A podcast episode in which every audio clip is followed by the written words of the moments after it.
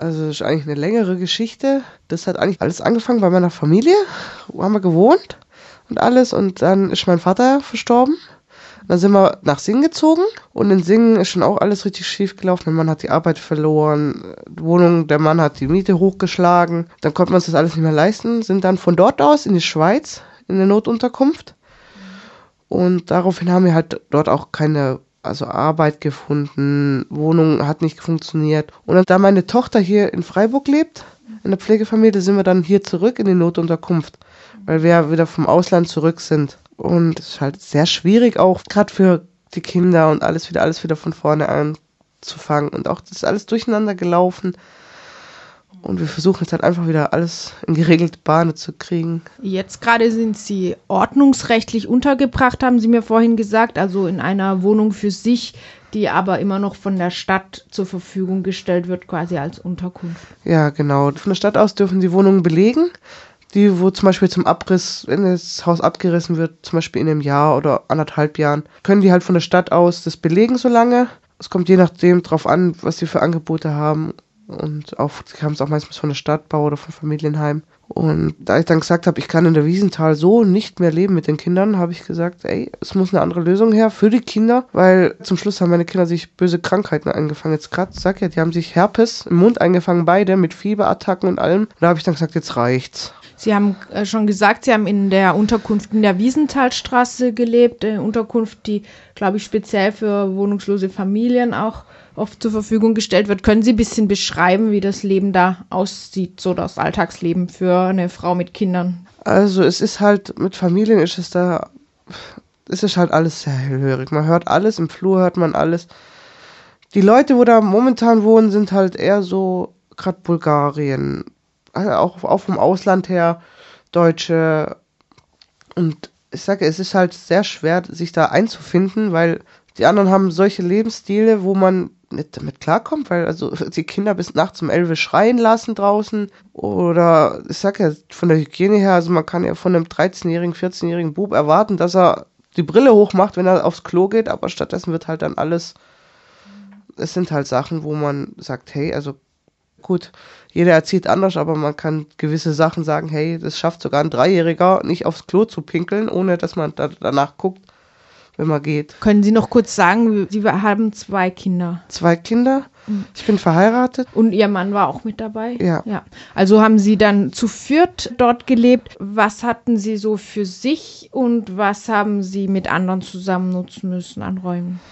Also das Einzige, was man für sich so hat, ist eigentlich das Zimmer. Man also ein Zimmer hat. Ja. Und man kann das Zimmer dann auch abschließen, weil ich sag ja, da, man weiß halt nie, wie die Leute sind, also da wird auch viel genommen. Und dann muss man sich halt das Bad, Dusche und Toiletten und die Küche mit Herd und Waschbecken zusammen teilen mit den anderen Familien, also es sind da meistens mehrere Parteien, also ich glaube allerhöchstens fünf bis sechs, glaube auf einem Stock, mit den Kindern halt, also mit der Familie halt. Und es ist halt sehr schwer dort, es ist halt eng und klein.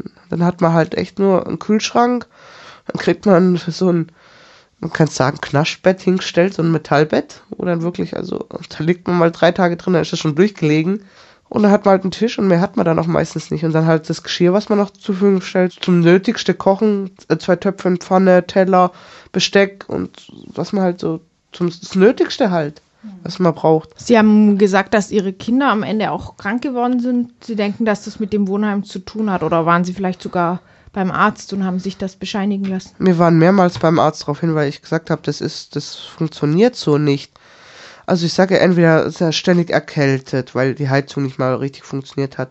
Oder ich sage halt gerade auch wegen hygienischen Gründen, dass es da halt die Kinder ständig krank geworden sind. Also die Putzerei war auch so ein Thema. Also die Leute da haben vielleicht ein oder zwei höchstens geputzt, aber meistens war ich diejenige, wo auf dem Stock geputzt hat. Und irgendwann habe ich mir dann gesagt, wisst ihr was, jetzt könnt ihr in eurem eigenen Dreck so leben, ich mache das nicht mehr mit. Ich putze nicht als Einzige und ihr macht es mir dann nach fünf Minuten wieder dreckig. Also ich sage, ich habe einmal geputzt und dann sind die zwei gleichzeitig aufs Klo, die Nachbarin. Und in dem Moment, ich habe gerade geputzt gehabt und bin ich wieder rein, habe ich gesagt, ihr seid doch Schweine, oder? Ich habe doch gerade eben Toilette geputzt. Und es ist halt echt anstrengend. Und vor allen Dingen der Wieder, irgendwann widert es einen wirklich an. Die erste Zeit habe ich gesagt, naja gut, ich mache es wegen meinen Kindern dass die sauber haben, wenn sie aufs Klo gehen, dass sie sich nicht irgendwelche Krankheiten einfangen. Aber irgendwann habe ich gesagt, ich kann das nicht mehr. Ich krieg so ein Kraus, dass ich das nicht mehr kann. Wie lange haben Sie dann insgesamt in der Wiesenthalstraße gelebt? Also es war jetzt fast ein Jahr. Jetzt haben Sie im Vorgespräch gesagt, jetzt wohnen Sie in der Quäkerstraße. Die Quäkerstraße in der Viere, die soll auch abgerissen werden von der Genossenschaft, die diese Häuser besitzt. Die Bewohnerinnen kämpfen aber dafür, dass, Ja, äh, die dass meisten. sie stehen bleiben. Die meisten kämpfen dafür, obwohl jetzt sind auch schon einige ausgezogen, weil sie nicht wissen, wie, das ausgeht nachher. Und jetzt gerade eine Nachbarin unter mir, die wohnt da auch schon jahrelang, glaube was heißt da, 14 Jahre wohnt sie dort. Und jetzt sind da auch von, wo sie da auch belegen dürfen auf jeden Fall. Und die haben sie ziemlich fertig gemacht, die Frau. Also die haben mir bis in Nacht extra laut Musik gemacht und alles. Und sie auch derbst beschimpft. Und dann hat die Frau gesagt, hey, ich kann hier nicht mehr wohnen bleiben, ich kann das nicht mehr, ich werde verrückt.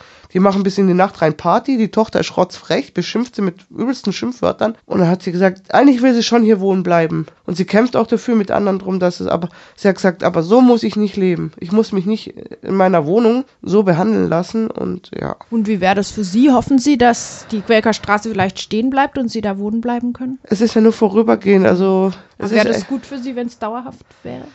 Mm, Es wäre schön, wenn man dauerhaft nur die Wohnung ist zu klein für vier Personen, 38 Quadratmeter, zwei Zimmer. Also äh, manchmal, also duschen ist eine Katastrophe da drin. Kinder geht, die Kinder können da super toll baden und alles. Die können das super perfekt, aber wir müssen halt gebückt in der Dusche drin stehen und es ist einfach zu wenig Platz. Die Kinder können sie, vor allen Dingen die Ältere wünscht sich halt ein eigenes Zimmer, dass sie ihre Ruhe hat und der Bruder nicht immer nervt in der Nacht oder so, oder dass sie halt mal spielen kann für sich oder ihre Hausaufgaben machen. Es ist halt einfach zu klein. Sie haben auch schon mal die Erfahrung gemacht, auf der Straße zu leben. Wie war das denn? Also für Alleinstehende, sag ich, ist es, ist es machbar für einen alleinstehender Mensch. Aber für Familien mit Kindern geht es halt einfach nicht. Es funktioniert hinten und vorne nicht. Weil du kannst flexibel sein. Du kannst, wenn du Freunde hast, kannst du sagen, hey, kann ich mal eine Nacht bei dir? Oder du kannst den Schlafplatz suchen, wenn du deine Sachen hast, gerade Schlafsack und alles, dann funktioniert es. Aber mit Kindern funktioniert das halt nicht. Du kannst nicht sagen, von heute auf morgen, ich gehe jetzt mal auf die Straße schlafen. Das funktioniert nicht. Vor allen Dingen hast du dann auch dann gerade die Probleme mit dem Jugendamt. Die stehen sofort auf der Matte und die Kinder sind sofort weg. Und für die Kinder ist es halt derbe jetzt gerade, also wenn ich an meine Kinder denken müsste, sie müssten jetzt von uns gehen, das wäre für die Kinder der Horror. Gerade die Älteste, die hängt so an uns und auch der Kleine, mein Mann sagt immer zu mir, der Kleine hängt an dir wie verrückt. Also das wäre dann, das wäre, ich weiß nicht, das ist schlimm. Was haben Sie denn bisher erlebt? Wie reagieren andere Menschen, wenn sie mitbekommen, dass sie wohnungslos sind? Da wird man halt gleich abgestempelt. Man ist halt gleich, ah, guck mal das asoziale Pack an, die kriegen das nicht hin, guck mal, ah ja, den kriegt man dann sowieso erstmal echt keine Chance für irgendwas, sei es Arbeit, sei es irgendwas. Oder man, auch die anderen Mütter oder Familien, die gucken halt einen komisch dann an. Man wird halt, man wird halt immer wie nichts abgestempelt. Und das ist halt, gerade für die Kinder, ist es halt dann echt mies manchmal. Gibt es Orte, wo sie sich besonders wohlfühlen und solche, wo sie sich besonders unwohl fühlen, jetzt so zum Leben, auch zum Schlafen? Also es kommt ja immer drauf an. Also wenn ich jetzt als Einzelperson sehen würde, gut, da gibt es schon viele Angebote. Das finde ich echt klasse hier in Freiburg, dass es wirklich Angebote gibt. Essenstreff, Pflasterstub, Freiraum, wo man sich auch tagsüber mal aufhalten kann, wo man sich duschen kann oder auch Essen bekommt und alles. Auch der Sonntagstreff nicht so toll, wo von den Gemeinden aus gemacht wird. Die, wo halt wirklich nichts haben, die kriegen da wenigstens Essen oder mal wenigstens für ein paar Stunden auch warme Räume zum sich aufhalten, Kleidung gestellt und so Sachen. Das finde ich halt echt klasse. Gerade für die, wo das nicht haben. Die durch irgendwas Leben schief gelaufen ist, zum Beispiel Arbeit verloren und dann alles zusammenkam und dann auf der Straße sind. Für die finde ich das halt echt klasse. Für Familien ist es halt, ich sage ja gerade wieder, das Zwischenspiel. Auf der einen Seite ist gut, aber auf der anderen Seite, du hockst halt echt du musst brutal aufpassen. Weil es geht so schnell, dass das Jugendamt die Finger drin hat. Und Freiburg finde ich sowieso vom Jugendamt aus sehr, sind sie sehr streng. Ich habe schon eine schlechte Erfahrung gemacht damit und ich bin halt sehr, sehr, sehr, sehr, sehr vorsichtig. Mit was und mit wem ich mich abgebe und wo. Vor allen Dingen wo. Das ist vielleicht auch schon eine Antwort auf die nächste Frage. Gibt es Dinge, wo Sie denken, die haben Sie in dieser Zeit gelernt, wo Sie jetzt ohne richtige Wohnung waren? Ja, ich passe auf, was ich mache und mit wem ich mich abgib und vor allen Dingen mit wem ich über was rede und ich gucke, dass meine Familie zusammenbleibt und dass alles geregelte Bahnen kriegt, dass die Kinder Schule, Kindergarten, dass die regelmäßiges Essen haben und alles. Ich passe halt echt böse auf alles auf. Könnten Sie das noch ein bisschen erklären für Leute, die sich nicht auskennen? Also jetzt mit wem Sie sich abgeben, mit wem Sie über was reden? Was wären da so die Gefahren? Also zum Beispiel, ich habe mich jetzt letztens mit einer Frau unterhalten drüber, dann habe ich zu ihr gesagt, also ich würde mich jetzt mit den Kindern nicht am Essenstreff aufhalten. Weil ich genau weiß, die Leute dort, dann gibt's welche Gruppierungen, die trinken Alkohol und sind halt dann nicht, wie man sich gerade eben halt nicht verhalten sollte. Und ich habe gesagt, ich, das tue ich meinen Kindern nicht an, dass ich denen das zeige, dass die da sagen, hey, guck mal, wie die, weil so wie die leben, sehen sie ja dann später und so werden die Kinder dann auch später. Ich sag manchmal sogar, ich schimpf sogar mit mir selber, weil ich Raucherin bin. Sag ich so, ja, meine Kinder, die werden das irgendwann sagen, ja, Mama, du rauchst ja auch, also, äh, ja. Gibt es bestimmte Plätze und Orte in Freiburg, die besonders wichtig für Sie sind? Dienstags finde ich so schön das Frauenfrühstück im Freiraum. Da bin ich eigentlich gerne, weil man trifft sich mit anderen Leuten, man kann sich ein bisschen austauschen. Vor allen Dingen für die Frauen ist halt ein bisschen geschützter, weil da halt echt nur Frauen hin können. Auch mit den Kindern und alles. Und auch, dass man sich Hilfe holen kann oder wenn man Fragen hat oder irgendwas. Das finde ich eigentlich echt geschifft. Für viele, was ich jetzt auch so mitkriege, also ich bin jetzt nicht der Typ, wo ein Pflasterstub geht. Aber für die meisten ist halt auch die Pflasterstub eine große Anlaufstelle. Für Mann oder Frau wie man es nimmt. Also ich beziehe mich jetzt nicht nur auf die Frauen, es gibt ja auch für die Männer, für die Pflasterstube. Ja, das halt einfach, dass man eine Anlaufstelle hat, wo man wenigstens ein bisschen sich Hilfe holen kann, wenn man es braucht. Und gerade in so einer Situation, jetzt gerade bei der Kälte auch, also wenn ich dran denke, manchmal ist es so kalt und die armen Leute schlafen draußen. Ich habe letztens einen Mann gesehen, habe ich ihm eine Decke gegeben von mir. Ich habe so viel Decken übrig gehabt von der Wiesenthal, habe ich ihm gesagt, da nimm eine Decke mit. Habe ich gesagt, kann ich haben, weil es ist halt echt kalt.